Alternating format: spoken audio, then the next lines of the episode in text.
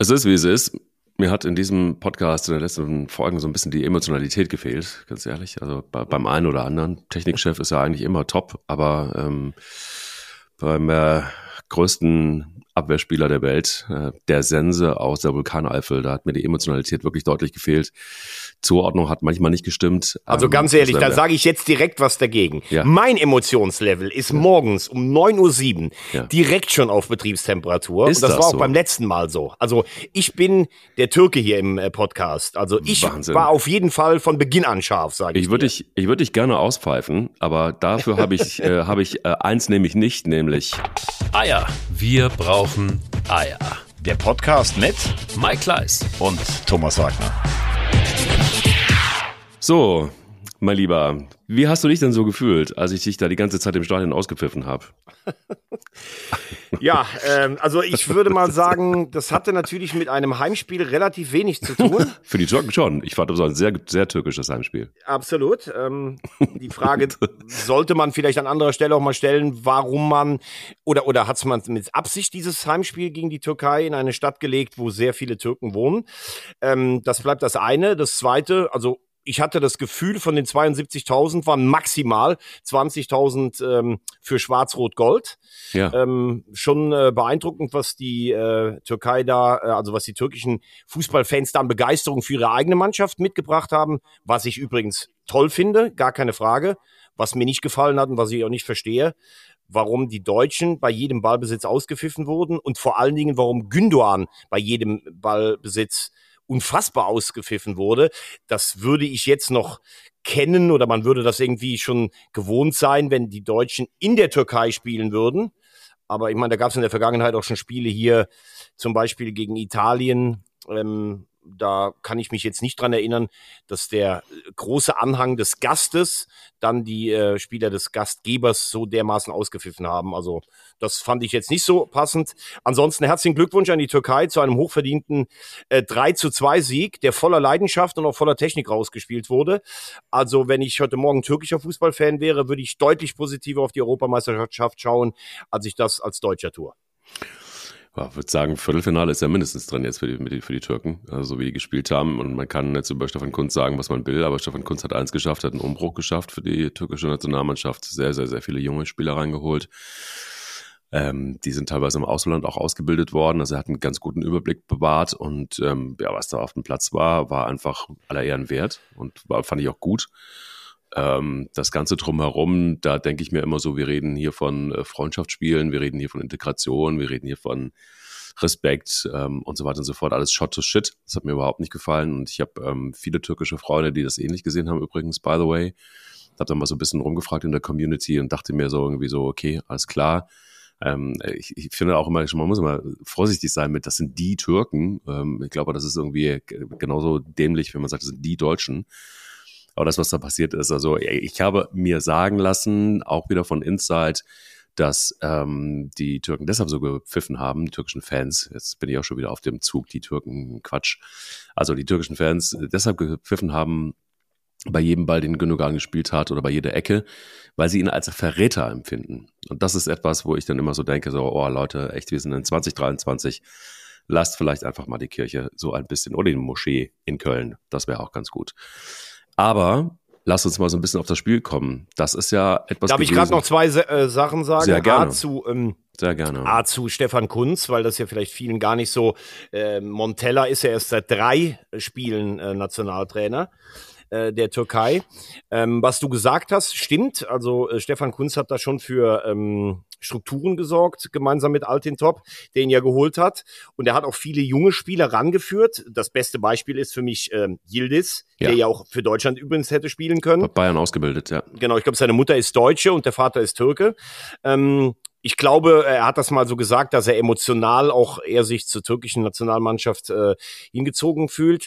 Ähm, ich denke trotzdem, dass äh, du als DFB einen Vorstoß, Vorstoß hättest wagen sollen, ähm, weil man das ja im Vorfeld auch gar nicht so weiß. Er hat sich jetzt auch klar positioniert. Er ist, wie du sagst, bei Bayern ausgebildet. Juve hat ihm einen klasse Karriereplan hingelegt. Also das ist ja ein überragender Spieler, wie der das zweite Ding da rein nagelt, mit was für einer Technik und was für einem, also was für eine Überzeugung. Also ein richtiger Rudi Rohdiamant. Herzlichen Glückwunsch für diesen Spieler an die Türkei. Absolut. Ähm, und äh, man, man darf übrigens nicht vergessen, der hat achtmal gewechselt, Montella, jetzt zum letzten EM-Qualifikationsspiel. Also das war eigentlich eine 1B-Mannschaft der Türkei.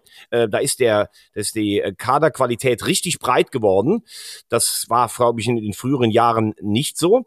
Ähm, und ähm, man muss aber auch sagen, wenn man sich so ein bisschen unterhalten hat, mal mit dem einen oder anderen Spieler oder türkischen Journalisten, ähm, Stefan Kunz hat äh, nicht so den allerbesten Ruf ähm, intern, ähm, weil er gerne so selbst äh, geglänzt hat und äh, wenn etwas schlecht gelaufen ist, es immer auf die Mannschaft geschoben hat. Und zur Wahrheit gehört eben übrigens auch, dass äh, es in der EM-Qualifikation richtig schlecht aussah, bis dann Montella kam. Der hat gegen Kroatien gewonnen und gegen Lettland. So hat er das Ding gedreht in seiner Gruppe. Und das war ein Statement. Ähm, früher sind sie oft zu Turnieren gefahren, haben sich selber als große Fußballnation oder als Geheimfavorit gesehen. Das habe ich nicht so gesehen. Jetzt finde ich mit dieser Mannschaft und dieser Einstellung und der Leidenschaft ist für die Türkei ähm, durchaus absolut was drin. Und ähm, jetzt kommen wir zum Spiel und ähm, ja, dann fangen wir jetzt mal, weil ich dich unterbrochen habe, fange ich jetzt mal mit dir an. Wie hast du denn dieses Spiel gesehen nach dem zarten Aufbruch auf der Amerikareise? Muss ganz ehrlich sagen, als Yildiz das Ding reingenagelt hat, ne, da habe ich dann gedacht, bitte drei Liter Kunstharz.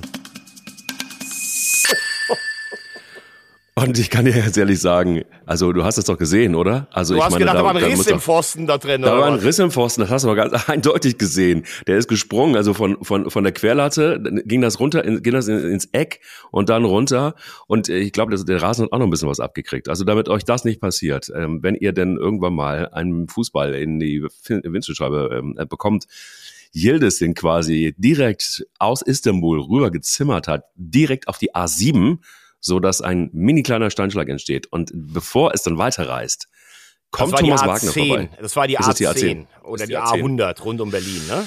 Ah, okay, die A100. Du hast recht. Ja, du hast völlig, völlig recht, natürlich. Ich Die, der hat, also der hat den Film. praktisch auf den Avus gezimmert durchs Tor. durch. Ah, auf die Tribüne, weißt ja, du? Da, die, diese al- alte, die alte Holztribüne, die dann auch links steht an der Autobahn, Geil. wenn du nach Berlin reinfährst. Ja, Boah, ich liebe es. Ich liebe es. Dieser Thomas Wagner ist ein Mann von Welt und kennt sich aus. Nicht nur mit, ähm, mit, mit alten Holztribünen, sondern auch mit Kunstharz. Und äh, 300 Mal gibt es Windtech in Deutschland. Das heißt also, wenn ihr einen, wenn euch der Yildiz trifft, dieser kleine Stein, dieser kleine dünne Stein, ist ja unfassbar dünn, dieser Typ, ne? Hast du es gesehen? ja Wahnsinn, Ähm, ja. dann ähm, diese 65 Kilo reichen aber auch, wenn die in die Windschutzscheibe. Naja, also, ich rede mich um Kopf und Kragen. Einfach Wollte Wenn Mit Abholservice. Mit Abholservice natürlich. Der Wagner kommt vorbei, der Yildiz auch, lädt euch ein und es geht Abmarsch wieder zurück nach Hause. Genauso wie jetzt auch äh, nach dem nächsten Spiel alle äh, deutschen Spieler dann wieder Abmarsch nach Hause fahren können. Wir gucken uns jetzt mal das Spiel an. So, jetzt sind wir drin, würde ich sagen, oder? Jetzt haben wir es doch. Jetzt, jetzt sind wir drin. Jetzt hast du es also in allen Facetten beleuchtet. Ja. Also, nochmal, äh, erster Eindruck von dir zum Spiel.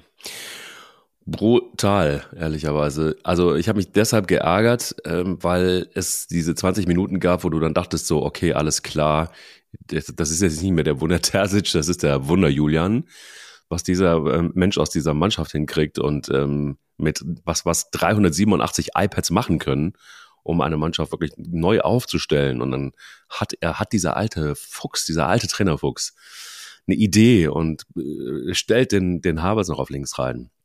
Und der Havertz zimmert dann auch noch diesen Ball rein. Geile Flanke. Du denkst, alles ist gut.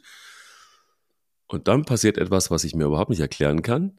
Dann kommt so dieses pomadige irgendwann äh, aus, von, von, von vor fünf Jahren irgendwie auf den Plan. Die, die Zuordnung stimmt null. Einfach, einfach null mehr. Da ist nichts mehr an Zuordnung. Da hast du Einzelspieler wieder, die versuchen noch irgendwas zu machen. Dann versucht man alles spielerisch hinten zu lösen wenn die Türken mal vors Tor kommen, wo ich denke, ey, Äh, Mike, darf ich, darf ich nur eins ganz kurz mal, weil ich glaube, wir müssen noch zwei Sachen vielleicht unterscheiden. Und ähm, das würde mich dann erstmal die emotionale Frage ein bisschen interessieren, bevor wir dann auf die einzelnen Spieler kommen. ja, Also wenn Gündogan im Interview bei mir sagt, wir sind lethargisch geworden, habe ich wenn gesehen. der Bundestrainer sagt, wir haben nicht das emotionale Level der Türken erreicht, dann frage ich mich allen Ernstes, wie kann das sein? Unsere Nationalmannschaft spielt mit ganz wenigen Ausnahmen seit fünf Jahren einen einzigen Scheiß zusammen. Dann gewinnen sie unter Rudi Völler gegen lustlose Franzosen, spielen gegen durchaus ambitionierte Amerikaner und Mexikaner zwei ordentliche Spiele in Amerika, spielen 20 gute Minuten gegen die Türkei zu Hause und dann wird man präsig, satt und selbstzufrieden. Also da muss ich ganz ehrlich sagen, dann haben wir ein ganz grundsätzliches Problem. Denn wir hatten früher ja. Spieler, die Mentalität hatten. Wir waren nie die besten Kicker.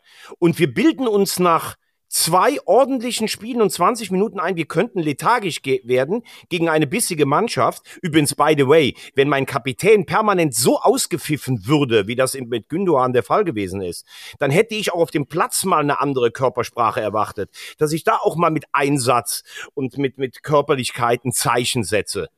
Also das, muss ich sagen, ist wirklich das allerletzte und das ist das Besorgniserregendste, neben der Defensive. Jetzt hast du was angesprochen, das wollte ich eigentlich gar nicht ansprechen, weil, weil ich bin deshalb auch eigentlich mehr oder weniger direkt ins Spiel gegangen, weil wenn du diese Frage stellst oder beziehungsweise wenn du diesen Aspekt hochholst, und ich habe mir das Interview angeguckt, das du es geführt hast mit Genuan, und ich habe gesehen, wie wie es in dir brodelte. Der Geysir, ja, war, der ja. Geysir war wirklich kurz davor zu sagen, sag mal, hast du sie noch alle? Also das war irgendwie so ein bisschen äh, ein bisschen, das war deutlich zu sehen. Also wenn es danach geht, muss man sagen, könnt ihr alle abtreten. Das ist halt so. Also wenn du, wenn du, wenn es nur für 20 Minuten stolz reicht, und da, jetzt komme ich halt mit was ganz Oldschool daher, ich weiß nicht, wie viele junge Spieler es gibt, die sich zerreißen würden, um für die Nationalmannschaft zu spielen. Und hier kommt's, vielleicht ist dieser Umbruch auch mal dringend notwendig, dass alles über Ü30 komplett nach Hause bleiben, zu Hause bleiben kann. Oder schon mit, mit, mit 29 vielleicht auch schon.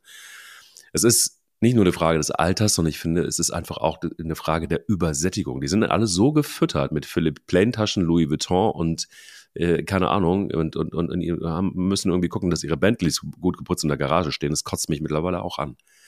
Und das ist das, Dabei was. bist du ja einer, der selber Philipp Plain trägt, ne? Also, aber nur, vor allen Dingen ja. die Ohrringe mag ich gerne, die glitzern so schön. Ja.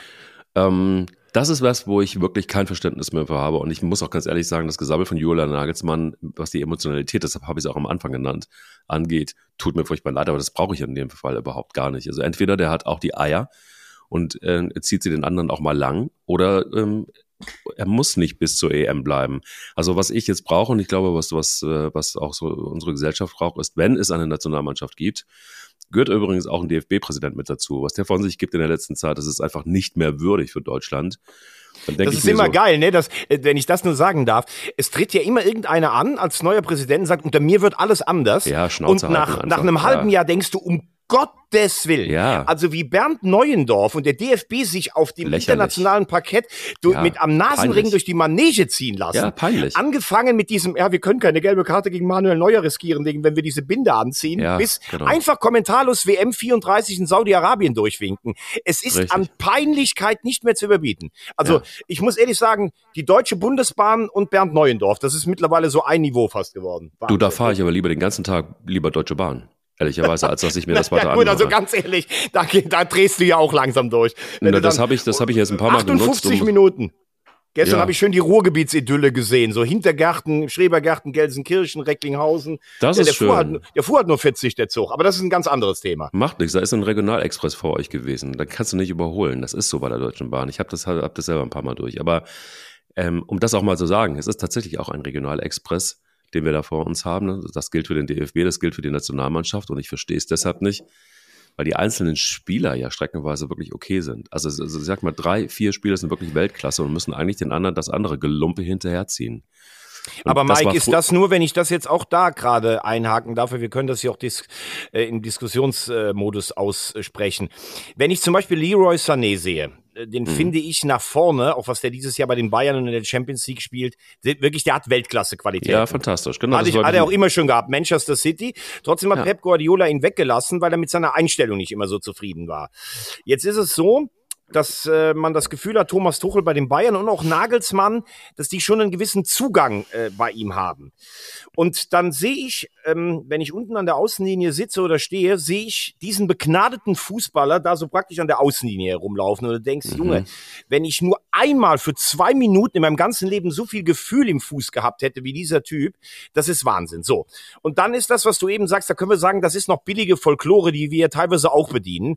Ja, jedes, jedes Härchen ist gesträhnt und immer die coolste Jacke und Ja, die beste ist ja Tasche. so. Ja. So, bringt aber eigentlich in der letzten Zeit Leistung.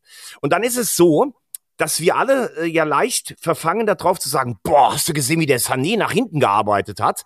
Kannst du dich erinnern, da in der ersten Viertelstunde hat er so einen Ball hinten geklärt, wo er nach hinten gearbeitet hat, mit der Hacke. Ja. Das sah auch noch gut aus. Ja, muss wenn aber auch dann- funktionieren. Wenn es nicht Genau, funktioniert, ja, bist ja du klar. tot. Und ja. wenn ich dann die Körpersprache schon beim nächsten Sprint nach hinten sehe und beim 1 zu 1, da krieg ich wirklich an mich. Glaubt er denn, weil er als Offensivspieler vorher mal ein oder zwei Defensivaktionen äh, gelöst hat, okay, jetzt reicht's aber auch. Also den Rest mache ich jetzt nach hinten, bitte nur noch im Traber-Modus. Das ist peinlich. Auf diesem Niveau möchte ich, dass sich auch ein Offensivspieler 90 Minuten für seine Mitspieler auch nach hinten mal zerreißt. Der muss nicht ständig hinten rumkrätschen. Genau, das ist aber der wenn Punkt. ich schon nach hinten gehe, dann bitte richtig mit aller Körperspannung und nicht, als wenn ich Aber- auf dem Laufsteg unterwegs bin. Aber Thomas, das ist doch das Problem. Das Problem ist, warum muss überhaupt ein Leroy Sané nach hinten? Der hat da vorne, der hat hinten eigentlich gar nichts zu suchen. Der muss vorne stattfinden. Und ja, aber ich- das hat er ja auch teilweise. Ja, ja, teilweise. Aber, aber Mike, da müssen wir schon ehrlich sein. Im modernen Fußball ist es schon so, dass auch ein Offensivspieler, Ja. Ausnahme Messi vielleicht bei der WM bei Argentinien, nach hinten arbeitet. Ja, aber wir können den modernen Fußball nicht spielen mit der Truppe. Das geht nicht. Und wir haben noch ein, also das, das, wir können das nicht. Wir können keinen modernen Fußball spielen, sonst hätten wir, würden wir anders da stehen. Und wir haben keine Abwehr. Wir haben eine Abwehr, die ist einfach, das ist Kreisliga im, im, im internationalen Vergleich. Und was willst du denn machen? Also dann musst du dir, keine Ahnung, also dann, dann musst du dir ein anderes Spielsystem einfallen lassen. Und die Dreierkette, tut mir leid, auch das ist das, was Deutschland nicht spielen kann. Es ist nicht möglich. So, wie kommst du denn aus dem Schlamassel denn raus? Hast du eine Idee, Herr Bundestrainer? Ja, also als erstes Mal muss ich sagen, es wird ja jetzt von ganz vielen gesagt, ähm, es war die Schuld von Nagelsmann, weil er Havertz auf verkappten linken Verteidiger gestellt hat. Hm. Das finde ich übrigens nicht. Ähm, er konterkariert zwar ein kleines bisschen seine Aussage, wir müssen jetzt den Fokus auf defensive Stabilität legen und keine Experimente mehr, indem er vielleicht eins der größten, also als ich das gehört habe, eine Stunde vorm Spiel, habe ich gedacht, das ist jetzt ein Witz von irgendjemandem. Nee, Herr Havertz auf hinten links. Finde ich aber auf der anderen Seite mutig und sein Argument, ich habe im offensiven Mittelfeld drei Weltklasse-Spieler, habe aber nur Platz für zwei und er sagt ja auch durch die Blume, Musiala und Wirtz sind die, die spielen. Das kann ich übrigens total verstehen. Das sind beides unfassbare Spieler, Weltklasse. Und ich will Havertz trotzdem am Platz haben und finde für ihn eine Position, diesem Argument kann ich erstmal folgen. Jetzt kannst du es natürlich sogar hochrechnen, würdest du sagen, was machst du denn, wenn du zehn offensive Weltklasse-Spieler hast? Brauchst ja trotzdem ein bisschen defensive Stabilität. Also das ist immer auch ein bisschen ein Wabonspiel. Und es gab sicherlich auch deutsche Fußballer, die haben äh, uns ins WM- oder EM-Finale gebracht, die jetzt vielleicht individuell noch nicht mal Weltklasse waren, aber wichtig für die Stabilität. Aber ich finde, Havertz hat's gut gemacht. Nach vorne hat hinten auch durchaus Zweikämpfe angenommen. Das kannst du machen. Die andere Frage ist, wenn in der Abwehr eh grundsätzlich nichts stimmt bei uns, ist es dann, ist dann nicht das Risiko zu groß. Und jetzt komme ich zu deiner Frage. Es ist mir völlig egal, ob Dreier- oder Viererkette. Ich möchte jetzt ganz gerne mal eine Diskussion anfangen, die es irgendwie überhaupt nicht in Deutschland gibt, aber die mich irgendwie ein bisschen fassungslos lässt. Warum ist Antonio Rüdiger gesetzt in den letzten Jahren bei jedem Nationaltrainer, obwohl ich finde, dass er überhaupt nicht ansatzweise in die Position des Leaders kommt, dass er einfach permanent Unsicherheit verstrahlt. Und das Einzige, was er macht, ist, er versucht mit irgendeiner Art von Körpersprache ein Leader zu sein. Also der Havertz wurde einmal umgetreten, dann hat er den selber so hochgehoben, als wenn sein Gegenspieler wäre. Und ich dachte, der Havertz, der, der, der, der hat immer noch so Schmerzen und das tut jetzt noch weh, weil der Rüdiger ihn hochmacht. Oder kannst du dich bei der WM erinnern, wo er da den Japaner lächerlich gemacht hat, indem er im Art als Hürdensprinter neben dem hergelaufen ist? Also der hat eine Körpersprache, die vor Arroganz trotzt oder, oder trieft. Und ich sehe überhaupt nicht, das war unser schwächster Abwehrspieler am Samstag, wieder mal, wie er der Abwehr Stabilität geben soll. Und dann höre ich immer das Argument, ja, der spielt ja bei Real Madrid. Ja, der spielt bei Real Madrid.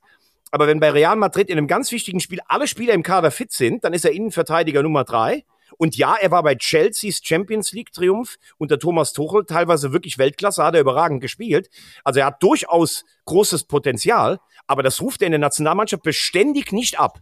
Und deshalb würde ich ganz gern auch mal über die, diese Position diskutieren. Für mich gehört Antonio Rüdiger in dieser Verfassung nicht in die Anfangsformation.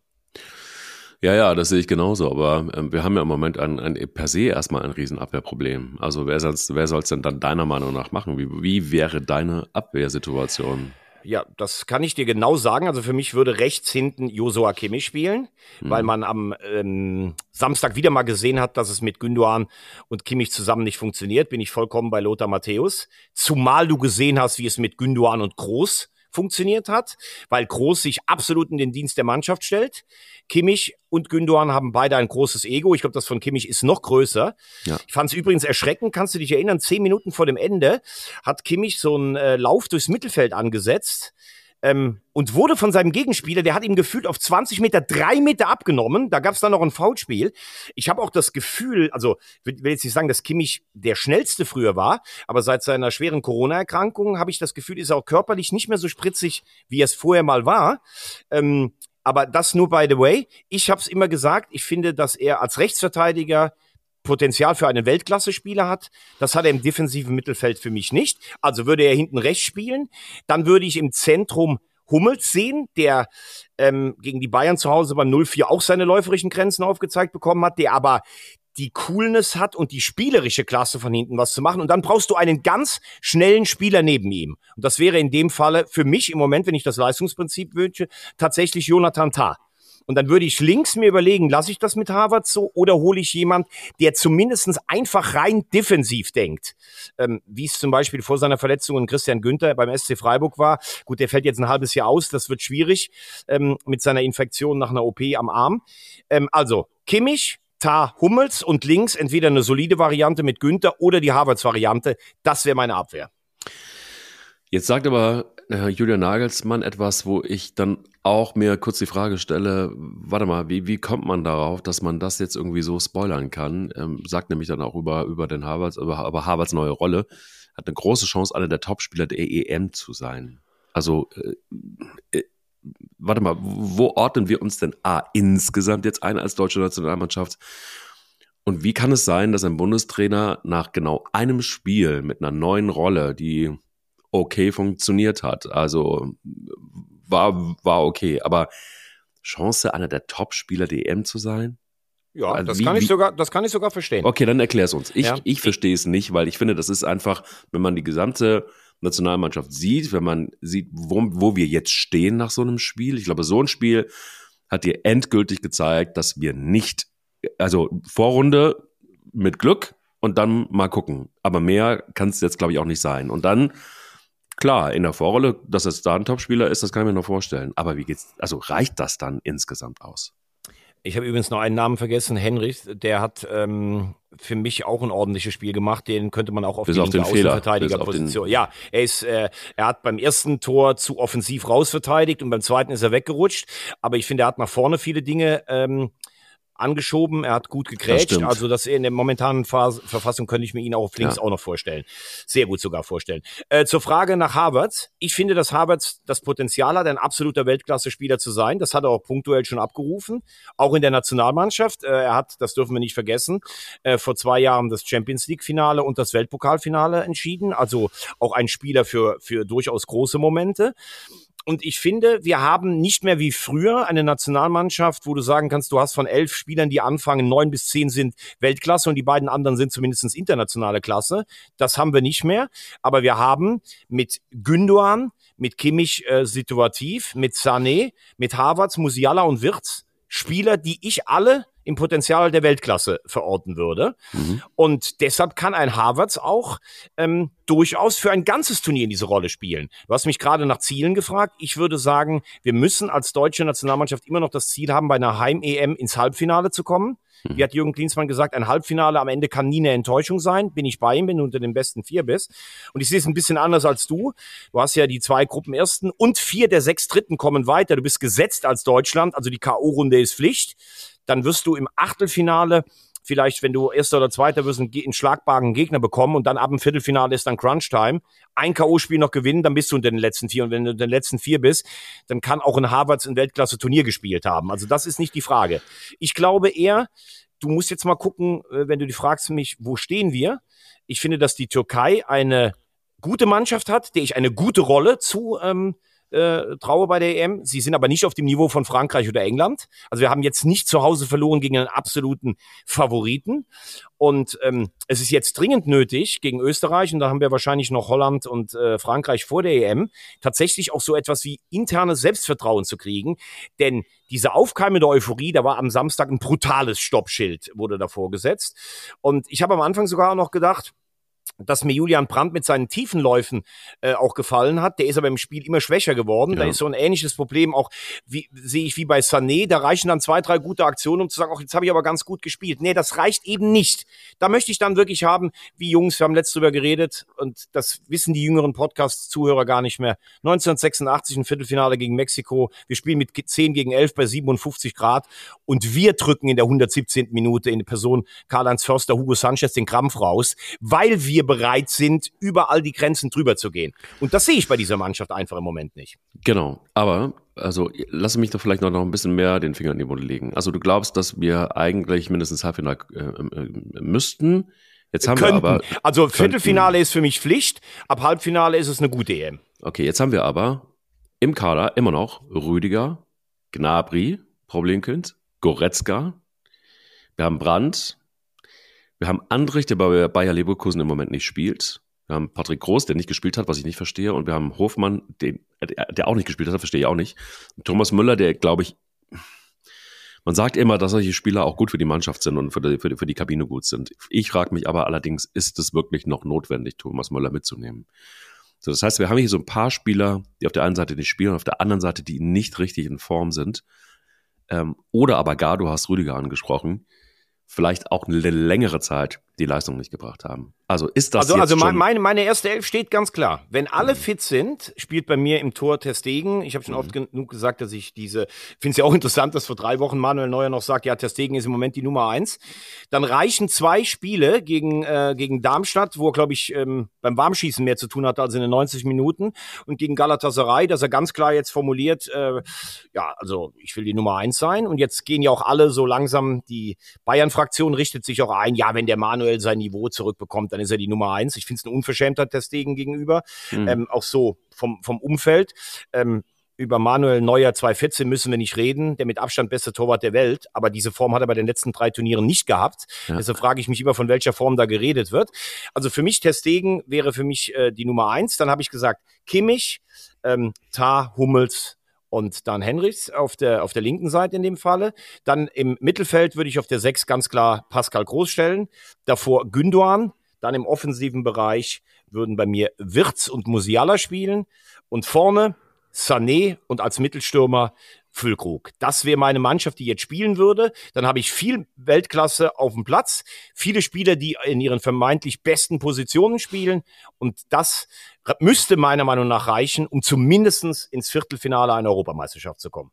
Mhm. Also ganz konkret, ein Andrich würde bei dir nicht stattfinden, ein Groß würde bei dir nicht stattfinden. Doch, habe ich doch gerade gesagt. Pascal Groß spielt bei mir im Ach so, defensiven Entschuldigung, aber Hofmann und Andrich würden nicht stattfinden. Nein, Andrich kann im Moment ja nicht stattfinden, weil er bei der, ähm, ähm, also ich habe ihn ja immer gefordert in der Nationalmannschaft, er spielt ja in Genau. Leverkusen im Moment nicht. Also Ja. da musst du dann schon sagen, eher groß, definitiv. Und ähm, welchen Namen hast du jetzt gerade nochmal genannt? Du hast mich gerade Äh, Hofmann, Jonas Hofmann. ja, gut. Jonas Hofmann spielt bei Leverkusen überragend, spielt ja so praktisch die ähm, rechte offensive Flanke. Da spielt aber im Moment Sané und da sage ich, Hofmann internationale Klasse und Sané alle Anlagen zur Weltklasse, auch wenn ich ihn eben gerade kritisiert habe. Ähm, da finde ich es einfach gut, Hofmann als, ähm, als Backup zu haben oder beziehungsweise als Spieler, der, ich würde es, glaube ich, auch sogar nochmal versuchen, wenn er, wenn er es partout gar nicht machen möchte, mit, äh, mit Kimmich auf rechts. Ähm, das hat ja auch äh, Hansi Flick schon mal versucht gehabt, eine Zeit lang. Das ist dann einmal schiefgegangen mit Hofmann und dann hat er das nie mehr ausprobiert. Also Hofmann hat auch so viel Qualität, dass man ihn immer in die Mannschaft stellen kann. Sehe ich im Moment aber nicht in der ersten Elf. Siehst du noch irgendwo in der Bundesliga junge Spieler, die so einen Wirts, ein, ein, ein, ein Virzoreskes, ähm, ähm, äh, keine Ahnung, eine Wirzko, Wirz, Virzoreske Appearance haben? Nee, also das ist ein Jahrhundertspieler, äh, gar keine Frage. Ähm, wir haben eben schon mit dem Technikchef einfach mit der Zunge geschnalzt, wie der den Ball mitnimmt, wie der den verarbeitet. Da denkst du, der muss irgendwelche brasilianischen Wurzeln haben und hat sich zum Glück für unsere Nationalmannschaft Wurzeln hat er, das, daran liegt das. Ja, ja, klar, aus Brauweiler, genau. Absolut. Ähm, nee, aber wenn ich noch zum Beispiel äh, ausprobieren würde, wenn ich jetzt überhaupt partout Kimmich nicht auf, auf äh, rechts stellen möchte, würde ich zum Beispiel Waldemar Anton, das habe ich letzten äh, Montag schon gesagt, vom VfB Stuttgart da ja. mal ausprobieren. Der macht das in Stuttgart äh, absolut unaufgeregt und solide, hat die defensive Komponente. Du kannst mit sowas auch Weltmeister werden. Das hast du bei Hövedes auf hinten links gesehen. Ähm, es geht ja schon auch darum, wie gesagt, eine gewisse Stabilität in der Mannschaft zu haben. Und das ist ja Wahnsinn. Wir haben in zehn Länderspielen in diesem Jahr 20 Gegentore bekommen. Das war, so schlecht waren wir seit 1956 nicht. Und damals wurde deutlich offensiver gespielt. 56 nämlich mit fünf Stürmern und nur äh, drei Verteidigern. Äh, das sogenannte WM-System. Also es ist einfach peinlich für eine deutsche Nationalmannschaft. Und bei all diesen netten Ideen, die Nagelsmann hatte, und da muss ich ihn wirklich mal loben, auf das Ding mit Havertz wäre ich nicht gekommen. Ich glaube nur bei Julian Nagelsmann, das haben wir auch besprochen bei seiner Ablösung von Bayern, ist immer so ein bisschen die Gefahr, dass er sich selbst darin gefällt, etwas ganz Besonderes zu machen. Und Havertz war jetzt ein besonderer Zug, den kann man mal ausprobieren, aber man muss jetzt vor allen Dingen den Laden hinten mal dicht bekommen. Und so viel Zeit wie ein Vereinstrainer hast du dafür nicht. Wir haben seit anderthalb Jahren mehr Spiele verloren als gewonnen. Und wir haben Österreich vor der Brust. Das wird ein sehr interessantes Spiel. Erwartest du da jetzt große Veränderungen in der Mannschaft? Wird ein Gnabry vielleicht einfach doch eher noch mal eine Rolle kriegen? Ein Goretzka, der reingekommen ist? Wird Nagelsmann, obwohl er gesagt hat, es ist jetzt nicht mehr viel Zeit zum Ausprobieren oder ich möchte auch gar nicht mehr groß ausprobieren, vielleicht doch noch irgendjemanden, ähm, also die Mannschaft noch ein bisschen verändern gegen Österreich? Muss er eigentlich nach dem Spiel, oder? Wie siehst du es? Ja, also ich finde, dass Leon Goretzka ähm, auch tatsächlich zu Recht, weil seine Leistungen seit anderthalb Jahren einfach nicht mehr so gut sind, im Moment kaum genannt wird, wenn es um die erste Elf geht. Ähm, seine Stärke war ja eigentlich immer dieses Box-to-Box -Box, äh, und dann mit Torgefahr auch vorne reingehen. Das habe ich zuletzt eigentlich gefühlt 2020 beim Champions League Triumph bei den Bayern gesehen. Hm. In der Nationalmannschaft schon gar nicht. Wir müssen uns natürlich auch grundsätzlich mal fragen, wenn Spieler wie Goretzka und Kimmich, Josua Kimmich hat das ja nach dem WM-Ausscheiden selber sogar gesagt, äh, in dieser Nacht nach dem äh, Costa Rica-Spiel. Jetzt wird auch dieses Ausscheiden mit mir in Verbindung gebracht. Also guck dir mal die Bilanz an. 2016 EM-Halbfinale, dann 18 Vorrunden aus, Achtelfinale aus 21, Vorrunden aus äh, bei der WM 22. Den Confed Cup, den kann man noch auf die Habenseite, aber das ist natürlich dann auch lange nicht diese Leistungsdichte. Da muss man sagen, vielleicht sind diese Spieler auch alle nicht so gut oder beziehungsweise nicht in der Lage, eine führende Rolle zu spielen. Also Goretzka sehe ich im Moment nicht. Ähm, ich könnte mir vorstellen, dass Knabri vielleicht mal eine, eine, ähm, eine Chance bekommt. Ich würde aber auch wetten, dass er das mit Havertz hinten links nochmal macht. Ja, und wenn man dann die Österreicher sich anguckt, alleine mit Bundesliga-Power, ne, mit Lienhardt und Wöber, mit Seiwald, Schlager, Leimer, Sabitzer, Baumgartner, dann haben sie vorne Arnautovic äh, übrigens auch schon mit 111 Länderspielen, der bei Inter ja nochmal kommt. Posch, den kennen wir auch aus der Bundesliga, der spielt in Bologna. Mhm. Alaba, der sich jetzt wohl auch damit zufrieden gibt, im Abwehrzentrum zu spielen. Das war ja früher auch die Frage, spielt er hinten oder im Mittelfeld? So ähnlich ja. eine, eine Kimmich-Diskussion. Schlager im Tor, also im Tor haben sie vielleicht schon ein, ein bisschen ein Problem. Und dann Ralf Rangnick, der glaube ich schon darauf brennt, äh, den Deutschen mal zu zeigen, was er da im Ausland, also die Österreicher sind ja hochzufrieden mit ihm. Ähm, das ist ja auch so ein Phänomen, wenn die Österreicher dann in der Qualifikation so erfolgreich spielen, dann sagt ja das ganze Volk, wir sind eigentlich ein äh, Geheimfavorit. Und dann, je näher es rangeht, dann kommt dann so diese, diese, diese Stimmung fast so, oh Gott, dieses Fatalistische, wir schaffen es eh wieder nicht. Ich traue den Österreichern schon auch das Viertelfinale zu. Äh, beim letzten Mal haben sie knapp im Achtelfinale gegen Italien verloren. Mit Pech, damals in der, in der Verlängerung. Ähm, das wird ein erneuter richtiger Leistungstest und ich sehe die Österreicher mindestens so stark wie die Türkei. Ach ja? Ja. Okay, interessant. Definitiv.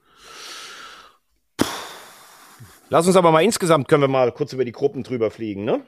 Wir können mal über die Gruppen fliegen und da hat es ein paar Ergebnisse gegeben. Also es war, ich fand jetzt irgendwie insgesamt was. Ja, ich, ich will jetzt gar nicht vielleicht so auf die Ergebnisse. Mich würde jetzt mal so interessieren, wie, wir können ja mal irgendwie so ein bisschen drüber sprechen. Also wer schon dabei ist und was man für eine Rolle diesen Mannschaften eingibt. Also finde Spanien. Ähm, hat ja in den letzten Turnieren eigentlich immer als Topfavorit gegolten, hat dann viel liegen lassen, Chancenverwertung, zum Beispiel Elfmeterschießen dann aus gegen Marokko im, im Viertelfinale. Mhm. Ähm, Sage ich Spanien für mich mindestens Halbfinalkandidat. die Schotten finde ich schon erstaunlich, wie souverän sie sich gegen Norwegen durchgesetzt Total, haben. Total, habe ich mich auch gewundert, ja. ja. Haben auch zum Beispiel mit McTominay einen, einen Spieler, der jetzt auch international Verantwortung übernimmt.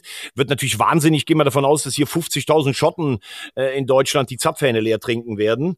Geile Fans einfach. Würde mich für sie freuen, wenn sie zum allerersten Mal bei einer Endrunde, zum aller, allerersten Mal eine Gruppenphase überstehen würden. Das haben ja, sie noch ja, nie das, geschafft, die Schotten. Äh, ne? ja, absolut. Aber sie sind, sind stark. Also ich fand, äh, wenn, wenn man jetzt irgendwie die EM-Quali mal gesehen hat, waren wirklich gute Spiele dabei, der Schotten. Muss man Ja. echt sagen. Da geht es natürlich auch wirklich viel über den Kampf. Ne? Das muss man auch mal ganz klar sehen. Absolut. Gruppe B. Was sagst du zu Frankreich und Niederlande? Also ich lege mich ja jetzt schon fest, dass Frankreich definitiv Europameister wird. Und ähm, das war einfach auch, auch, die haben einfach wahnsinnig gut gespielt. Sie haben ihre Spiele gewonnen. Ähm, es war, war, war alles homogen. Ähm, ich kann mir nicht vorstellen, dass da irgendwie groß was anbrennt.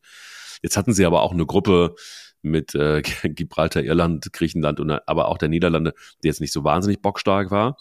Ähm, trotzdem musst du es erstmal machen. Ich fand, ich finde, ich bin großer Frankreich-Fan insgesamt von der, von der Art und Weise, wie sie spielen. Wenn Mbappé Bock hat, dann ist das ein wahnsinnig guter, ein geiler Spieler, den könnte ich die ganze Zeit nur, nur zugucken. Ähm, Also mir hat glaube, Gibraltar schon leid getan. Also, dass die Franzosen jetzt mal Bock hatten. 14-0 ist schon hart, muss man ehrlich sagen, am Wochenende. Aber ähm, Ja, du hast, hast natürlich recht. Also allein das Offensivpotenzial mit Coman, mit Griezmann, mit Mbappé und Thuram, das ist ja absolute, absolute, absolute Weltklasse. Ja, Dann hast du noch Giroud und Tembele auf der Bank. Das ist eigentlich Wahnsinn. Ja. Wirklich. Das ist wirklich Wahnsinn. Ähm, hast im Mittelfeld Rabiot und Sayer Emery. Ähm, auch dieser Fundus an Weltklasse-Spielern, der bei den Franzosen kommt, ist ja Wahnsinn. ja. Äh, mit Magnan haben sie einen super Torwart. Äh, Fragezeichen gibt's bei mir so ein kleines bisschen in der Abwehr. Upamecano im Moment stabil, aber über den habe ich ja auch schon gesagt, dass der mir zu viele Aussetzer hat. Klaus, der, das ist ja auch eine eine Wahnsinnsgeschichte eigentlich. Und er spielt jetzt in Marseille. Er hat vor drei Jahren noch in Bielefeld gespielt und ist dann über Lens und Marseille in der Equipe Tricolore gelandet. Finde ich durchaus beachtlich. ja. Dann haben sie mit ähm, Tudibo einen, einen Mann, der eigentlich jetzt mit 23 so ein bisschen aufrückt zum Stamm. Theo Hernandez auf links. Also das ist für mich jetzt nicht durchgehend Weltklasse, aber da bin ich bei dir. Das ist eigentlich mit England mein Top-Favorit für die Europameisterschaft. Du hast es gerade angesprochen, das finde ich Wahnsinn. Giroud auf der Bank. Ich meine, spätestens dann, wenn Frankreich gegen Deutschland spielt und Giroud läuft auf unsere Abwehr zu, wird's dunkel. Also ich- Bei Typ Mbappé hätte ich noch mehr Angst, weil den sieht überhaupt keiner mehr. Das stimmt. Der ist so schnell und fassbar wendig. Unfassbar. Wie siehst du es mit Gruppe C? Ähm, übrigens noch die Niederlande sehe ich übrigens ähm, so ein bisschen im Umbruch, weil die ja auch in Gruppe B durchgegangen sind. Äh, Roland Kuhmann hat gesagt, wenn wir alle dabei haben, haben wir eine gute Mannschaft. Das würde ich unterschreiben. Es werden aber wahrscheinlich nicht alle dabei sein, weil du hast immer mal einen Verletzten. Also ist für mich ein Viertelfinalkandidat, die Niederlande. Ja. Gru Gruppe C, England habe ich schon gesagt. Eigentlich zuletzt bei Turnieren immer stabil. Es gibt Kritiker, die sagen, Gareth Southgate lässt äh, zu wenig kreativ nach vorne spielen. Ich finde aber Southgate, also A, mit, mit seiner Weste sehr elegant und B, finde ich, ich glaube, als englischer Nationaltrainer hast du noch mehr, die dir reinsprechen als in Deutschland. Ich würde es den Engländern einfach gönnen, mal äh, diesen Titel zu holen, den sie im Elfmeterschießen zuletzt so bitter zu Hause nicht äh, geholt haben. Neben Frankreich für mich der Topfavorit und dann heute Abend Ukraine, Italien in Leverkusen. Ich darf dabei sein. Wir übertragen das heute Abend bei, bei Nitro. Ähm, ich find's, äh, ich find's eine ne geile Ausgangsposition für so ein Spiel. Ich würde es der Ukraine gönnen, über die Playoffs reinzugehen oder den Italienern, wenn sie in die Playoffs. Ich möchte, dass beide dabei sind. Ich sehe heute Abend die Italiener aber schon ähm, im, im bisschen in der Vorhand, weil ich finde, Spalletti ist ein, ist ein guter Trainer, der so einen aufregenden Fußball auch spielen lässt. Und die Italiener sind, sind gut in Form, haben auch individuell, das hat man ja auch gesehen, bei Inter Mailand zum Beispiel in der Champions League, wieder klasse dazu gewonnen. Wie siehst du es in der Gruppe C?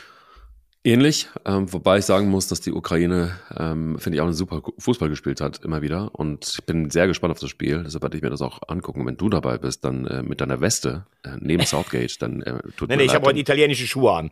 Absolut. Socken oder keine? Äh, ich habe so, ich würde mir entweder schwarze oder gar keine, beziehungsweise nur diese kleinen Minisocken anziehen. das ist ja. Italian Style, ne? Füßlinge nennt man das. Füßlinge, ja, ja, gut. Ich Das jetzt, das- hättest das den muss man- italienischen Begriff sogar noch. Das muss man sich auch mal die Zunge zergehen lassen. Der Geysir aus der Vulkaneifel trägt Füßlinge. Guten Tag. Also, ähm, ich, um da wieder drauf zurückzukommen, ich glaube, England spielt eine gute Rolle bei der EM. Ähm, den Italienern traue ich nicht so wahnsinnig viel zu. Das ist mir nach wie vor, ähm, ja, also ich, ich, ich mag den italienischen Fußball eigentlich ganz gerne. Sehe diese Mannschaft jetzt aber nicht so wahnsinnig stark. Glaube, das wird äh, vielleicht Viertelfinale, aber England traue ich das Halbfinale zu. Das sind wirklich auch fantastische Einzelspieler, macht mir immer riesengroßen Spaß. Ähm, übrigens schon seit längerer, längerer Zeit. Ich habe mir, ähm, weiß nicht, ob du es gesehen hast, aber die ganze Beckham-Dokumentation mal angeguckt. Ähm, und da kommt ja so der ein oder andere Spieler wieder so auf den Plan. Und irgendwie hat England ist halt einfach ein Fußballland und ich finde es einfach auch geil, was sie für einzelne Spieler haben. Schade, dass sie selten wirklich ähm, äh, richtig zünden konnten dann in den Turnieren. Ja, aber, aber, das muss man ja in dem Falle sagen. Halbfinale bei der WM 2018, ja. Finale bei der letzten EM, Viertelfinale jetzt bei der WM, bitter raus, unglücklich ja. gegen Frankreich. Also da haben sie schon gezündet. Guck die, die Bilanz an, vergleich die mal mit unserer Bilanz. Ja, okay, das will ich, also okay, das ist jetzt aber auch ganz, das ist richtig bitter. Naja, also, also Platz 4, Platz 2 und Platz 5, das ist ja wohl keine Enttäuschung bei den letzten Turnieren. Ja, also ich sag auch, wenn, wenn sich hier nichts groß äh, ändert an der Einstellung, dann werden wir das Viertelfinale nicht schaffen. Ganz klar nicht. Also da ist Ja, aber wir sind ja jetzt Gefälle. gar nicht bei Deutschland. Nein, aber du hast es angesprochen. Du hast, du hast mich auf den deutschen Pfad wieder gebracht. Komm, lass uns in Gruppe, Gruppe D gucken. Genau, über die Türkei haben wir gesprochen. Kroatien wird es, glaube ich, heute dann klar machen gegen Armenien. Wie eigentlich immer, eine, eine schwierige, eine holprige Qualifikation, aber wenn du gegen die Kroaten spielst, gerade in K.O.-Spielen, gerade im Elfmeterschießen, immer total gefährlich und immer mindestens ein Viertelfinalkandidat. Aber wie siehst du die Türkei am Ende wirklich? Also wollen wir uns das Spiel erstmal nochmal angucken? Oder? Nee, habe hab ich, doch, hab ich doch gesagt. Habe okay. ich doch eben schon gesagt. Türkei, für mich ein, auch ein, äh, auf jeden Fall K.O.-Runde, vielleicht Viertelfinale, aber auch keine Übermannschaft. Was ist mit äh, den Polen passiert? Äh, ich glaube, es stimmt in der Mannschaft nicht. Ich mhm. glaube, äh, hat in der Breite auch nicht so die Klasse. Ich halte Santos, den Europameistertrainer von Portugal, der jetzt schon entlassen wurde, eigentlich für einen guten Trainer, gerade für Nationalmannschaften, hat es auch nicht hinbekommen. Ähm, man hat sich, glaube ich, auch so ein bisschen blenden lassen, dass man im Viertelfinale, äh, im Achtelfinale der WM war. Ich finde, sie haben kein richtig gutes Turnier gespielt. Lewandowski wirkt auch immer so ein bisschen, als wenn er unzufrieden ist, dass er zu schlechte Mitspieler hat in der Nationalmannschaft. Ja. Ähm, ich freue mich für Albanien, äh, weil ich finde, das ist so eine, No-Name-Mannschaft, die sich jetzt äh, nach 2016 wieder mal qualifiziert hat. Silvino ist der Trainer. Wir hatten es hier vor ein paar Wochen schon mal angesprochen. Ja. Sie haben es durchgezogen. Die Tschechen müssen heute Abend gegen die Republik Moldau einen Punkt holen. Finde es aber schon auch klasse, dass solche kleinen Länder wie Moldau aufgeholt haben. Aber die Tschechen sind auch eine Fußballnation, Bier trinkendes äh, Völkchen, das sicherlich auch farbenfroh äh, bei der EM ist. Ähm, also ähm, ich sage, Albanien kann sicherlich irgendwie durchaus mal aufforschen in der Vorrunde. Die Tschechen sind leider von der goldenen Generation äh, entfernt, sehe ich im Moment eher nicht als K.O.-Kandidaten. Okay. Finale bei der EM heißt für mich Frankreich gegen Belgien. Belgien Geheimfavorit, finde ich. Ähm, Nix mehr Geheimfavorit. Die werden seit Jahren als Geheim. Und mit, wenn du so eine Mannschaft hast, dann kannst du auch kein Geheimfavorit sein. Dann bist du ein Mit Mitfavorit auf jeden ja, Fall. Bist du. Bist du, bist du. Du hast 20 Punkte. Ähm, das ist wirklich sehr, sehr, sehr, sehr gut. Und ähm, Österreich mit 19 dahinter. Aber trotzdem, man sieht einfach, wenn du diese beiden Mannschaften vergleichst. Ich finde, der hat übrigens eine gute, der Tedesco, der ja der Nationaltrainer ist, hat eine gute Verjüngung ja. hinbekommen. Ne? Also, du Total. hast äh, Lukaku Das ist das Zauberwort. Vorne, Verjüngung ja? ist das Zauberwort, definitiv. 100 Bakayoko, Trossard, Franks Mangala hat man beim HSV gespielt, das spricht natürlich auch schon für Qualität. Kas Kastanje und Doku, hinten der ewige Vertongen spielt immer noch. Äh, mit Castells haben sie eigentlich einen ganz guten Torwart, falls Courtois nicht zurückkommen sollte. Vorne noch Openda, Carrasco, über De Bruyne haben wir noch gar nicht gesprochen. Also ich bin vollkommen bei dir. Es wäre alles andere als eine Überraschung, wenn Belgien zumindest ins Halbfinale kommen würde. Und dann habe ich irgendwie natürlich so den Traum, ne? Also von 1954. Du weißt Bescheid. Das, das ist die Ungarn. Ja, die Ungarn. Und was wäre das schön, wenn wir einfach nochmal so ein Wunder ähm, von Berlin erleben würden. Sie haben ja damals von 1950 bis 56 ein einziges Spiel verloren und das im Finale von Bern. So, das ist echt eine Tragödie für die, für die Ungarn, die ja. ja damals mit Abstand die beste Mannschaft der Welt waren. Da gibt's ja gar ja. keine Frage. Ja. Davon waren sie lange weit entfernt. Und jetzt? Und jetzt haben sie sich das erste Mal seit 1986 so. ohne Playoffs, ohne Umweg für ein großes Turnier qualifiziert. Schoboschlei als Kapitän überragend, wie der vorangeht. Mhm. Der Trainer Marco Rossi hat da richtig was bewegt. Auch jemand wie Willi Orban zum Beispiel hinten ist ein Stabilisator. Ähm, die Ungarn würde ich so sagen, die können so ein bisschen den Hecht im Karpfenteich geben. Äh, gute Mannschaft, selbstbewusst mittlerweile, da wächst wieder was zusammen. Freut mich. Absolut. Und wenn es nicht Frankreich gegen Belgien ist, dann ist es Deutschland gegen Ungarn im Finale. Und dann haben wir wieder endlich wieder Folklore, die wir alle brauchen. Das wäre natürlich, da hätte ich Pippi den Augen. Da würde ich, da würde ich alles für geben, wirklich alles. Also da wäre ich.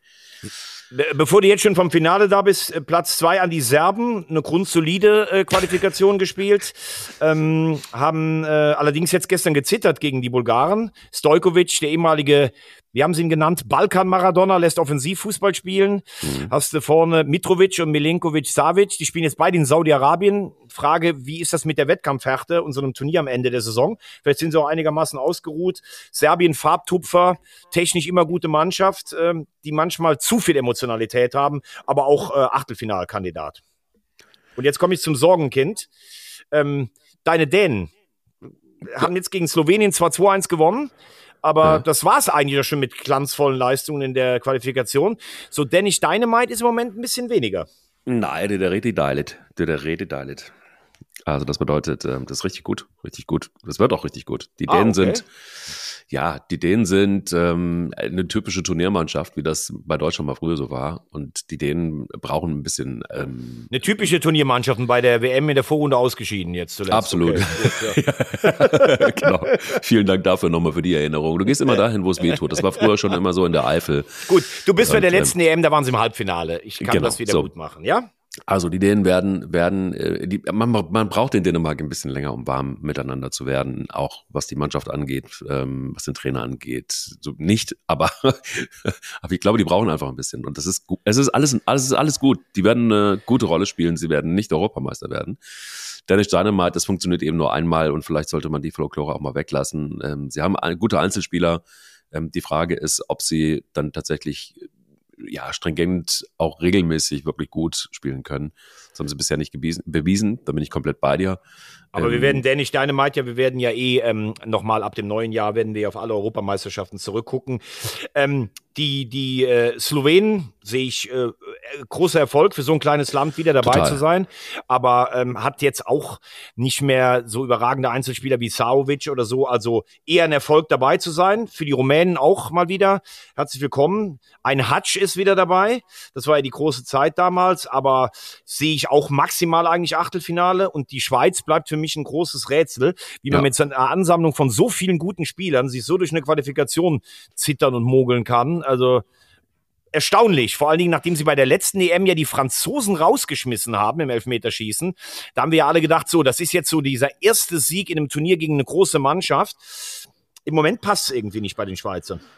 Passt nicht, aber ich ähm, habe so ein bisschen Hoffnung gehabt, immer noch so ein bisschen, dass, ähm, dass Israel es noch packen könnte. Natürlich ist nicht mehr der Fall, aber es ist wirklich, wirklich, wirklich, wäre schön gewesen. Wäre ein super Zeichen ich glaub, gewesen. Ich glaube, sie können aber in die Playoffs noch reinkommen. Ja, die Playoffs ja. noch. Aber die Frage ist, ob das, ob das dann reicht. Das sind wahrscheinlich noch Hatten die natürlich jetzt auch vier Spiele, ne? In, vier Spiele in zehn Tagen, weil die letzten Spiele sind ja ausgefallen. Ja, aber wäre ein super schönes Zeichen, bin ich vollkommen bei dir. Und die Israelis haben ja eigentlich immer eine gute Rolle zuletzt in den Qualifikationen gespielt. Es hat dann immer ganz knapp nicht gereicht. Also unsere Daumen sind da auf jeden Fall gedrückt. Was ist eigentlich mit Cristiano Ronaldo passiert? Also ähm, ist das noch, ist das noch Cristiano Ronaldo, den wir da gesehen haben gestern? Oder ist das ähm, ein, eine, eine, also er hat schon was Puppiges mittlerweile. Ich weiß gar nicht, was, was, was da in dem Gesicht passiert ist. Ob das, also ich meine, wir haben ja auch so ein bisschen was Nein, machen du lassen. gar nicht, du gar nicht. Nee, nee. Und ich war heute Morgen schon am Decksteiner Weiher laufen, also ich versuch's zu. Ich habe das gesehen. Ja, ja, klar. Der Wagner ist unfassbar mit einem mit einem Foto joggend und dann äh, knipst er auch noch irgendwie ähm, das Geisbockheim halb ab. Das ist ja unfassbar. Was denn da passiert? Ich habe gedacht, das ist irgendwie also Wie, was ist denn da passiert? Ich ja. gehe dreimal die Woche morgens also ich meine, wenn man nicht so schön geboren ist wie du, dann muss man ein bisschen was für sich tun. Bin jetzt im Herbst meiner Karriere, da muss ich morgens ja. laufen gehen. Und apropos Herbst der Karriere, also ich würde sagen, Cristiano Ronaldo äh, kommt jetzt so langsam Winteranfang, die Sonne scheint ja. noch. Ja ich weiß nicht, er war ja immer ein Ausbund an Athletik und an Professionalität. Vielleicht lässt es sich jetzt da in Saudi-Arabien auch mal ein bisschen gut gehen. Das Niveau der Liga ist sehr überschaubar. Ähm, da gibt's da gibt's doch vielleicht mal was Schönes auf die Gabel.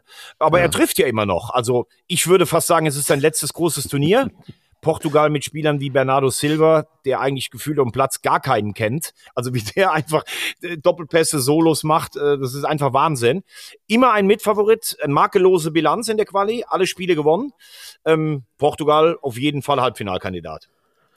Und Luxemburg über die Playoffs drin und dann ins Halbfinale. Ja, Luxemburg, hätten die das Spiel Oder? zu Hause gegen die Slowakei gewonnen, Geil. das, dann wären sie ja direkt qualifiziert gewesen. Das wäre Wahnsinn es. gewesen. Ja. Ähm, ich, ich liebe den luxemburgischen Fußball und finde es toll, wie, was die jetzt da spielen. Auch die über die Playoffs. Das ist unser nächster, äh, wo wir sagen, da wären wir gerne, ähm, die hätten wir gerne dabei. Also haben wir uns da schon festgelegt. Ja, die Slowakei auch ähm, ähm, solide Quali dann gespielt. Ähm, und äh, haben äh, von, von Martin Hamschick, dem ehemaligen Superstar, einen äh, Tipp bekommen, den Trainer, einen unbekannten Italiener zu holen. Der hat sie äh, nach Deutschland gebracht. Herzlichen Glückwunsch dafür. Und wie gesagt, Daumen sind gedrückt für Luxemburg und Israel und falls und für den, äh, der heute Abend bei Ukraine, Italien nicht weiterkommt. So. Weißt du übrigens, was mir massiv auf den Sack geht? Was? Mir geht massiv auf den Sack, dass ungefähr jeder jetzt plötzlich auf Didi Hamann eindreschen darf und jeder sich auch äußern darf über die Experten. Jetzt reicht's mir langsam. Ich habe irgendwie auch so ein bisschen äh, Tuchel ja auch recht gegeben. Du erinnerst dich äh, bei seinem ähm, leicht suffisanten Ausbruch, den er da hatte. Und äh, jetzt muss ich sagen, ist auch gut. Also ich kann es auch inzwischen nicht mehr so richtig ertragen. Also ich meine, was ist dann eigentlich los in diesem Land, dass irgendwie jeder, jeder Trainer, äh, jeder Co-Trainer, jeder, weiß ich nicht, keine Ahnung, jetzt dann irgendwie auf Didi Hamann eindreschen darf. Was ist denn da passiert? Also Ja, es fühlt sich anscheinend jeder berufen, etwas, äh, etwas zu sagen. Ich habe dir das zuletzt schon gesagt. Ich verstehe es auch nicht. Also man, man kann sich ja inhaltlich mit Sachen auseinandersetzen. Aber jetzt fängt ja gerade so eine Ära an, wo alle praktisch jedem Experten absprechen, sich überhaupt äußern zu dürfen. Exakt. Ich darf, ich darf es nochmal sagen.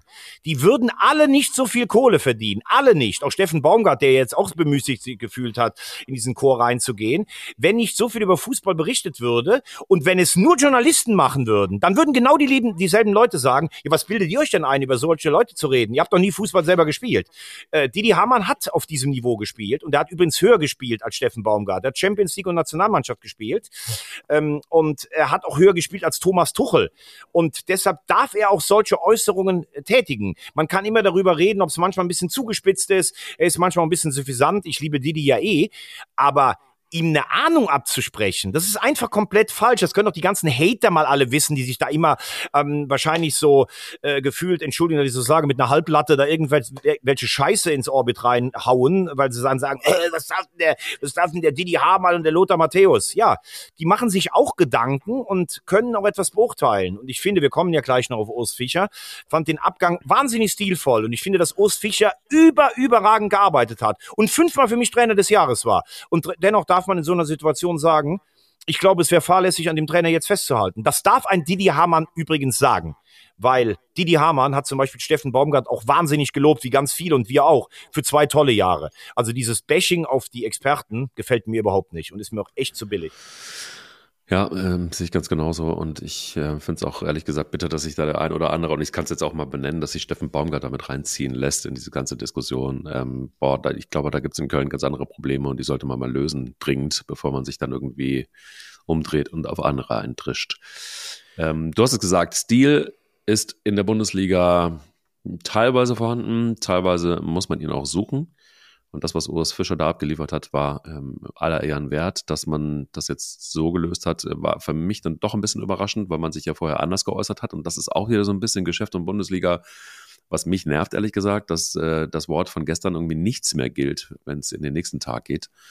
Und, ähm, und da habe ich ehrlich gesagt ähm, große, große Sorge, dass das ja, weiß ich nicht. Also gerade bei so einem Beispiel ähm, hat es einen komischen Geschmack, wenn du erst sagst, hey, wir, wir machen das miteinander und wir gehen da durchs Feuer und, und, und keine Ahnung und dann wird er entlassen. Sehe ich leider komplett anders. Das Siehst du anders? äh, Okay, das gut, dass du nach, gedacht. gut, dass du nach 57 Minuten noch was findest, wo wir heute einen Diskurs haben, sonst wäre es ja nur ein Kuschel-Podcast. Endlich. Also du kannst, du Endlich. kannst ja, ähm, wenn du als äh, Verein sagst, wir haben einen Trainer, der wahrscheinlich so gut zu diesem Verein passt wie noch nie jemand, mit dem wir nur Erfolge hatten. Dann glaube ich, möchte das der Präsident Zingler und Oliver Runert, die möchten auch, dass der Turnaround mit, mit Ja. Fischer geschafft werden. Und äh, wenn du jetzt schon vor vier Wochen gesagt hättest, ah, okay, also ob der Trainer das schafft, wir gucken uns jetzt mal nach einem Alternativprogramm um, was hätten denn dann alle gesagt? Dann hättest du den Trainer ja schon vorher enteiert. Das finde ich, haben sie total richtig gemacht. Sie haben den Trainer gestützt, solange es möglich war. Du kannst ihn in der Öffentlichkeit nicht anzählen. Und dann treffen sie sich, ich habe das ja vorher schon gesagt, 14 Spiele, kein Sieg, 13 Niederlagen. Da musst du als Trainer auch irgendwann ein Gefühl entwickeln, weiterentwickeln. Hey, ich habe hier die Mannschaft so super weiterentwickelt. Wir haben mit unserem Spielstil so viel Erfolg gehabt, aber jetzt schaffen wir es gerade nicht mehr. Und dann gehst du in ein Gespräch mit dem Präsidenten und der Präsident weiß es eigentlich auch. Und dann einigst du dich in einem Gespräch. Dann verabschiedet sich der Trainer mit seinem Co-Trainer von den ganzen Mitarbeitern die für ihn nochmal antreten und alle für den singen. Alle sind total be äh, be bewegt und das sieht noch nicht mal kitschig aus. Also das war einfach ganz großes Kino von Union, von allen Beteiligten, von dem, vom Vorstand, vom Präsidenten, vom Manager, vom Trainer. Jetzt ist es auch gut und er kriegt hoffentlich eine Statue dahin gebaut und jetzt kann man sich darauf konzentrieren, die Klasse zu halten. Wer wird's? Keine Ahnung. Echt überhaupt? Ich glaube, das, das glaube ich tatsächlich. Und das spricht dann auch für Union. Ich glaube, sie haben keinen Mann in petto. Das ist erstmal der A-Jugendtrainer mit seiner Assistentin. Der wird eventuell das Spiel gegen Augsburg machen. Ich gehe aber davon aus, dass sie spätestens im Winter einen neuen Trainer präsentieren. Ich muss es aber trotzdem sagen und äh, ich baue ihm jetzt einfach das Denkmal und sage, wenn du Union Berlin fünf Jahre lang begleitet hast und das geleistet hast, was du geleistet hast, mit deinem Team natürlich auch, ähm, dann ist das nicht nur aller Ehren wert, sondern dann in dieser Welt brauchst du vor allen Dingen. Nein, nein, nein, nein, da kann ich jetzt noch nicht mit ein. Da kann ich jetzt noch Was? nicht ein. Du hast, Was? du hast Was? ihn doch tatsächlich vergessen. Wen? Ich habe es doch sogar in unsere Gruppe geschrieben. Du hast es, du hast, ja, ja, sag mal, was ist denn los mit dir? Ich weiß, ich bin so, ich bin so, ich bin heute so. Ja, du bist so gefühlswuschig, ne? So ich bin heute so, meine Emotionalität stimmt heute einfach, weißt du? Und das ja. ist das, was, was, was zwischen uns den Unterschied macht. Ja, also, ja. du weißt, du darfst es jetzt sagen. Nein, du, ja, jetzt hast du die Bühne gebaut, jetzt räum ab, komm. Also, das ist ja. ja. Also, ich möchte gerne zum halben Jahrhundert einem der besten deutschen Fußballer aller Zeiten gratulieren, der eben keinen großen Titel gewonnen hat, sondern er mhm. war Vize-Weltmeister, Vize-Champions League-Sieger, Vizemeister, Vize-Pokalsieger. Er war der deutsche weiße Brasilianer. Eher noch als Ansgar Brinkmann, äh, der äh, auch ein super Fußballer war, aber das war nochmal eine ganz andere Kategorie. Er war der beste Spieler auf dem Platz beim WM-Finale 2002. Er war ein ganz zurückhaltender Junge aus Jena, der erst in Frankfurt beim Wunder von der Eintracht mitgeholfen hat und dann in Leverkusen. Äh, einfach, wenn du, wenn du den gesehen hast, dann hättest du gerne Ball sein wollen. Bernd Schneider, herzlichen Glückwunsch zum 50. Er hat mit uns Journalisten ja nicht so viel und so gerne geredet aber einfach für so einen Fußballer gehen die Menschen gerne ins Stadion. Also von daher alles Gute für die zweite Lebenshälfte. Und schön ist ja auch, dass Schneiders Ex-Trainer Klaus Schnappner hat dazu beigetragen, dass sein ähm, damaliger Schützling bei Karl Zeiss Jena den Führerschein bekommt. Wusstest du das? Nee, das wusste ich nicht. Das ist Im geil, was du wieder rausgeholt hast. Hier. Im Vorfeld nämlich der Prüfung ließ Schlappner Schneider öfters an Steuer seines eigenen Autos. Hat also quasi mit ihm geübt. Oh, echt? So. Geil. Bitteschön. Super. Ja. Und ich habe auch noch was Nettes von Didi Hamann, dem ja äh, gerade im Moment, der ja von allen was einstecken muss. Der hat mir mal erzählt, 2002 bei dieser WM, als sie ja unter Rudi Völler Vize-Weltmeister wurden, äh, über die äh, über die KO-Gegner darf man ja auch noch mal äh, gerade nachdenken. Paraguay, USA und Südkorea hätte man eigentlich eher zu der Zeit so ein Vorbereitungsturnier auf Honolulu verortet oder sowas. Und sie kamen immer weiter und nach jedem Spiel hat sich die Raucherfraktion zurückgezogen in die Dusche. Hat gesagt, das war die größte Umkleidekabine und Dusche, die je gesehen hat. Und Rudi Völler kam rein und hat, hat den Schneider gesucht, aber der saß einfach in der, in der Dampfwolke. Also Didi und Schnicks haben immer schön eine durchgezogen. Und es gab noch ein paar andere äh, aus dieser Mannschaft. Also deshalb dürfen wir auch sagen, lass sie einfach eine Woche lang deine Geburtstagszigarette schmecken, lieber Schnicks. Absolut. Und, und, und vor allen Dingen 2007 war es, äh, Wahlfußballer des Jahres. Das ist der legendäre Satz von, von, von Schnicks. da ist er Dritter geworden bei dieser Wahl und sagte einfach, Hauptsache nicht wieder Zweiter. Sehr geil. Wenn du so mit Plätzen zwei und drei umgehst und immer die Leute ähm, einfach verzaubert hast und dazu schön schnell immer eine Kippe bei Klaus Schlappner im Auto äh, griffbereit hattest, dann brauchst du vor allen Dingen eins. Eier. Eier. Ganz. Wir brauchen ganz dicke Eier. Eier.